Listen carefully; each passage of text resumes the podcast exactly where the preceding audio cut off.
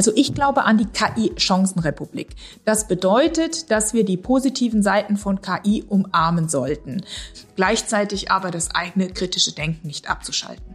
Natürlich ist künstliche Intelligenz nicht die Allzweckwaffe für alles. Explained. Human Views on AI. Der KI-Podcast der Telekom. Hallo an alle zu einer weiteren Ausgabe unseres Podcasts über künstliche Intelligenz. Explained. Human Views on AI, der Telekom-Podcast, in dem sich alles um KI dreht. Neben aktuellen Neuigkeiten im Bereich KI berichten wir auch, was wir bei der Telekom so in Sachen KI machen. Und auch darum soll es heute gehen. Künstliche Intelligenz hat im letzten Jahr die Schlagzeilen durchaus dominiert und auch die Erwartungen in atemberaubende Höhen getrieben. Doch wie alle aufstrebenden Technologien durchläuft auch KI einen gewissen Hype-Cycle, der von überzogenen Erwartungen bis hin zu Ernüchterung reicht. Der Hype-Cycle, das ist ein Konzept entwickelt von der Forschungsfirma Gartner und es beschreibt die typischen Phasen, die eine neue Technologie auf ihrem Weg zu einer weit verbreiteten Anwendung so durchläuft. Schauen wir da mal kurz drauf. Der Hype-Cycle beginnt mit dem Innovation Trigger, also wie dem Aufkommen von ChatGPT im letzten November. Viele Early Adopter, die neue Technologien schnell einsetzen wollen, die stürzen sich dann regelrecht auf die vielversprechende neue Innovation und entwickeln weitere Anwendungen. Das steigert natürlich dann das ganze Interesse und das mündet dann in dem Peak of Inflated Expectations, in dem die Erwartungen und das Interesse an der neuen Technologie am höchsten sind. In diesem Stadium werden oft wilde Versprechungen gemacht und die Zukunft der Technologie scheint grenzenlos zu sein. Oft kommt es dann aber doch ganz anders. Es folgt das Tal der Enttäuschung.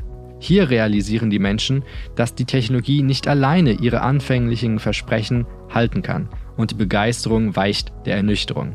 Aber die Innovation als solche in ihrer grundsätzlichen Idee, die bleibt meist bestehen und entwickelt sich stetig weiter. Im Slope of Enlightenment, der Hang der Erleuchtung. In dieser Phase werden die realen Anwendungsfälle und die Möglichkeiten der Technologie klarer und Unternehmen und Entwickler beginnen sie sinnvoll einzusetzen. Schließlich erreicht die Technologie das Plateau der Produktivität, auf dem sie sich weit verbreitet und stabil eingesetzt wird. Bei generativer KI schätzt Gartner das Plateau der aufgeblasenen Erwartungen in zwei bis fünf Jahren erreicht zu haben. Grund genug also schon heute über ganz reale Anwendungen kritisch nachzudenken und auch ständig zu hinterfragen. Was erreichen wir mit dieser Technologie? Was können wir erreichen? Wo sind die Grenzen? Wie die Telekom das macht, darüber sprechen wir gleich mit Claudia Nehmert, Vorständin für Technologie und Innovation bei der Deutschen Telekom. Vorher gibt es noch unsere KI-Updates. Übrigens, die spricht für uns hier alle zwei Wochen eine künstliche Intelligenz selbst ein, also eine generative Audio-KI. Mein Name ist Leonard Dahm. Redaktionsschluss für diesen Podcast ist Donnerstag, der 2. November 2023. Die G7-Staaten haben sich auf Leitlinien für künstliche Intelligenz geeinigt. Sie wollen einen Verhaltenskodex für Entwickler fortgeschrittener KI-Systeme einführen, um Risiken und Missbrauch zu begegnen. Dabei geht es vor allem um Datenschutz und Sicherheit. Der Kodex schlägt auch vor, dass Unternehmen öffentliche Berichte über die Fähigkeiten, Grenzen, Nutzung und Missbrauch von KI-Systemen veröffentlichen und in robuste Sicherheitskontrollen investieren. Auch die USA setzen verstärkt auf Regulierung. Per Dekret verpflichtet US-Präsident Joe Biden Unternehmen, KI-Systeme, die eine Gefahr für die öffentliche Sicherheit darstellen könnten, vor der Markteinführung zu testen. Zudem haben die USA ein neues Bundesinstitut gegründet, das die Entwicklung und Anwendung von KI überwachen soll. Google setzt auf KI bei Google Maps. Der Konzern kündigte ein großes Update mit Immersive View für Routen und weiteren KI-Funktionen an. Die Neuerungen machen es einfacher, Routen zu planen, Orte zu entdecken und zu erkunden. Die Suche in Maps gewinnt dank KI an Funktionalität. Auch die Fahranweisungen werden verbessert. Google setzt damit seinen Weg fort, KI in immer mehr Dienste wie Google Search zu integrieren. Hier hat der Konzern bereits Anwendungen wie AI Snapshot mit einer generativen KI-Zusammenfassung von Suchergebnissen demonstriert.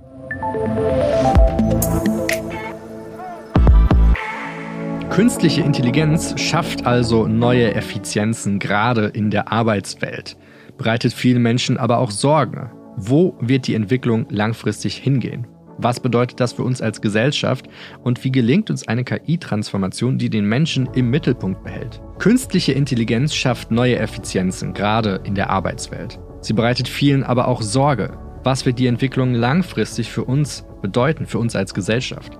Wie gelingt uns eine KI-Transformation, die den Menschen in den Mittelpunkt setzt? Und wie schaffen wir es, die überzogenen Erwartungen rechtzeitig zu adressieren und KI sinnvoll langfristig einzusetzen? Darüber spreche ich jetzt mit Claudia Nehmert, Vorstand für Technologie und Innovation bei der Telekom. Frau Nehmert, an KI kommt niemand mehr vorbei, seit ChatGPT veröffentlicht wurde im letzten November. In so gut wie allen Lebensbereichen ist KI Teil der wichtigen Debatten und Umwälzungen. Welche Rolle spielt künstliche Intelligenz bei der Telekom? KI wird die Art und Weise, wie wir arbeiten, miteinander kommunizieren, massiv verändern. Ebenso wird es in allen Produkten und Dienstleistungen für unsere Kundinnen und Kunden tatsächlich hereinfließen. Ein praktisches Beispiel, unser preisgekrönter Chatbot, der Fragen von Kundinnen und Kunden beantwortet und der wird jetzt angereichert eben durch Large Language Modelle, damit die Fragen unserer Kundinnen und Kunden noch besser beantwortet werden können. In der öffentlichen Debatte ist es sicher angemessen festzustellen, dass das Thema KI teils auch Hypezüge trägt. Mit überzogenen Erwartungen eben. Wo kann uns KI denn wirklich unterstützen und wo sind die Algorithmen vielleicht noch nicht so ausgereift? Wo sind Grenzen? Ich fange mal mit den KI-Sonnenseiten an. Zum einen, wenn man sich anschaut, das ganze Thema Softwareentwicklung und Testen, dann kann künstliche Intelligenz helfen, das einfacher zu machen, weil es letzten Endes auch Menschen, die nicht so differenzierte Fähigkeiten hatten, hilft, selber Programme zu machen. Es hilft bei der Testautomatisierung. Es hilft uns auch bei Brainstorming, indem es zum Beispiel erste Vorschläge generiert, auf deren Basis dann Menschen anfangen können, selbstständig drüber nachzudenken, was sie eigentlich schreiben möchten. Und auch in unserem Chatbot hilft es, Fragen von Kundinnen und Kunden besser zu beantworten. Also es gibt sehr viele Bereiche, wo künstliche Intelligenz und gerade auch diese Large Language Modelle sehr, sehr nützlich sind. Natürlich ist künstliche Intelligenz nicht die Allzweckwaffe für alles. Ja, man muss immer sehen, welches Tool man einsetzt. Manchmal reichen auch analytische Tools, manchmal Machine Learning, manchmal Large Language Models und manchmal braucht man auch ganz andere Ansätze, um da voranzukommen. Ich glaube, da hilft es, künstliche Intelligenz zu umarmen, gleichzeitig aber das eigene kritische Denken nicht abzuschalten. Wie geht die Deutsche Telekom künstliche Intelligenz konkret an? Welche Schritte haben Sie in diesem Jahr unternommen? Ganz konkret, wir haben einen sogenannten KI Competence Center aufgebaut, wo wir Expertinnen und Experten versammelt haben, die allen Mitarbeitenden in allen Funktionen, ob es nun Finanzen, HR, Vertrieb, Service, Technologie ist, helfen, künstliche Intelligenz in ihre Prozesse, in ihre Produkte und Lösungen einzubauen, weil wir glauben, es ist eine Querschnittstechnologie, die uns alle betrifft. Dann gucken wir uns an, in welchen Dienstleistungen für unsere Kunden wir das einbauen können. Im Privatkundenbereich, aber auch im Geschäftskundenbereich. Ich nehme mal ein Beispiel aus dem Geschäftskundenbereich. Unser Unternehmen T-Systems hilft unseren B2B-Kunden bei ihren digitalen Transformationen diese Tools besser zu nutzen, um schneller digitalisieren zu können. Und vielleicht sollte ich noch eine Sache hinzufügen. Wir schauen auch immer darauf, mit welchen Partnern in der gesamten Welt wir zusammenarbeiten können. Deshalb haben wir erst kürzlich zusammen unter anderem mit der SK Telekom in Südkorea eine Partnerschaft geschlossen. In der soll es darum gehen, Telekom-spezifische Large Language Modelle zu entwickeln, weil wir fest daran glauben, dass man im Ökosystem mit befreundeten Partnern noch besser und schneller vorankommt, wenn es darum geht, KI-Lösungen zu entwickeln. Vor kurzem hat die Telekom eben angekündigt, ein eigenes Telco-spezifisches Large Language Model, also eine generative KI angepasst an die Telco-Branche, weiterzuentwickeln. Was genau steckt denn dahinter und was versprechen Sie sich davon?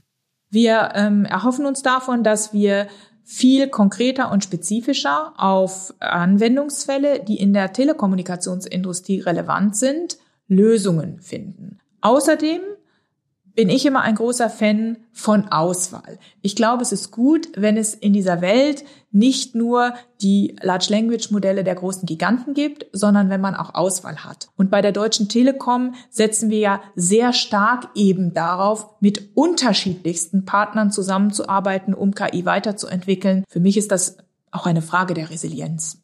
Künstliche Intelligenz hat ja nicht nur positive Seiten. Zum Beispiel kritisiert wird immer der hohe Stromverbrauch fürs Training der Modelle. Das belastet die Umwelt. Und viele fürchten sich sogar vor KI. Sie befürchten Jobverluste, sehen die Gefahren durch Automatisierung von Desinformation und so weiter. Sie dagegen, Frau Nehmert, sprechen immer wieder vom Human-Centered Technology Ansatz, also einem Technologieansatz, der den Menschen in den Mittelpunkt stellt. Wie passt das zusammen? Also ich glaube an die KI-Chancenrepublik. Das bedeutet, dass wir die positiven Seiten von KI umarmen sollten. Sie hatten jetzt das Thema Ökologie angesprochen. Da ist es so, dass Algorithmen und künstliche Intelligenz natürlich helfen können, weniger CO2 zu emittieren, weniger Strom zu verbrauchen. Ein paar praktische Beispiele. Wir nutzen das bei der Aussteuerung von Antennen, um zu gucken, in Abhängigkeit von der Anzahl von Menschen, die sich um eine Antenne herum befinden, wie kann ich einzelne Bänder an- und abschalten und sozusagen die Antenne in einen Schlafmodus versetzen, wenn es erforderlich ist. Künstliche Intelligenz hilft uns entlang von Lieferketten zu erkennen, wo entsteht denn überhaupt wie viel Müll, wo wird CO2 emittiert und ist natürlich die Grundvoraussetzung dafür, um es einzusparen. Selbstverständlich müssen wir uns natürlich an die eigene Nase packen, denn gerade diese Large Language Modelle verbrauchen sehr, sehr viel Strom. Und deshalb arbeiten wir mit Vollgas daran zu sehen, wie können wir den Stromverbrauch senken und wie können wir unsere eigenen CO2-Emissionen senken, zusammen eben mit all unseren Partnern. Das ist ein sehr wichtiges Anliegen hier in der ICT-Industrie. So umgekehrt wie in jeder Zukunftstechnologie gibt es natürlich auch die Schattenseiten. Und deshalb ist uns bei der Deutschen Telekom so wichtig, dass wir einen verantwortungsbewussten Umgang mit künstlicher Intelligenz haben. Und deshalb waren wir 2018 ja auch eines der ersten Unternehmen, die Leitlinien formuliert hat, ethische Leitlinien für den Umgang mit künstlicher Intelligenz. Eine dieser Leitlinien besagt, dass letztendlich immer ein Mensch die Letztverantwortung hat. Und das ist sehr wichtig. Vielleicht zum Schluss möchte ich noch sagen, der Punkt, der mir persönlich am meisten Sorge macht, ist das Thema Digital Divide. Was meine ich damit? Wir sehen jetzt schon eine Spaltung in der Gesellschaft von Menschen, die Zugang zu Ressourcen haben und Menschen, die eben das nicht haben. Deshalb ist es so wichtig, dass alle Menschen Zugang zu diesen Tools haben und wirklich lernen, damit umzugehen damit alle dann entsprechend die Vorteile nutzen können davon. Zum Abschluss vielleicht noch eine Frage. Wie häufig nutzen Sie eigentlich selbst generative KI und würden Sie Ihren Promptverlauf mit der Öffentlichkeit teilen? ich nutze ähm, ChatGPT täglich, muss ich sagen. Jetzt muss ich wirklich mal hart drüber nachdenken. Hab ich bis jetzt irgendetwas in den Promptverlauf eingegeben, was nicht teilbar wäre? Bis jetzt zumindest noch nicht, ja. Aber ob ich alles davon teilen würde, das weiß ich jetzt auch nicht. Vielen Dank für das Gespräch, Frau Nehmert.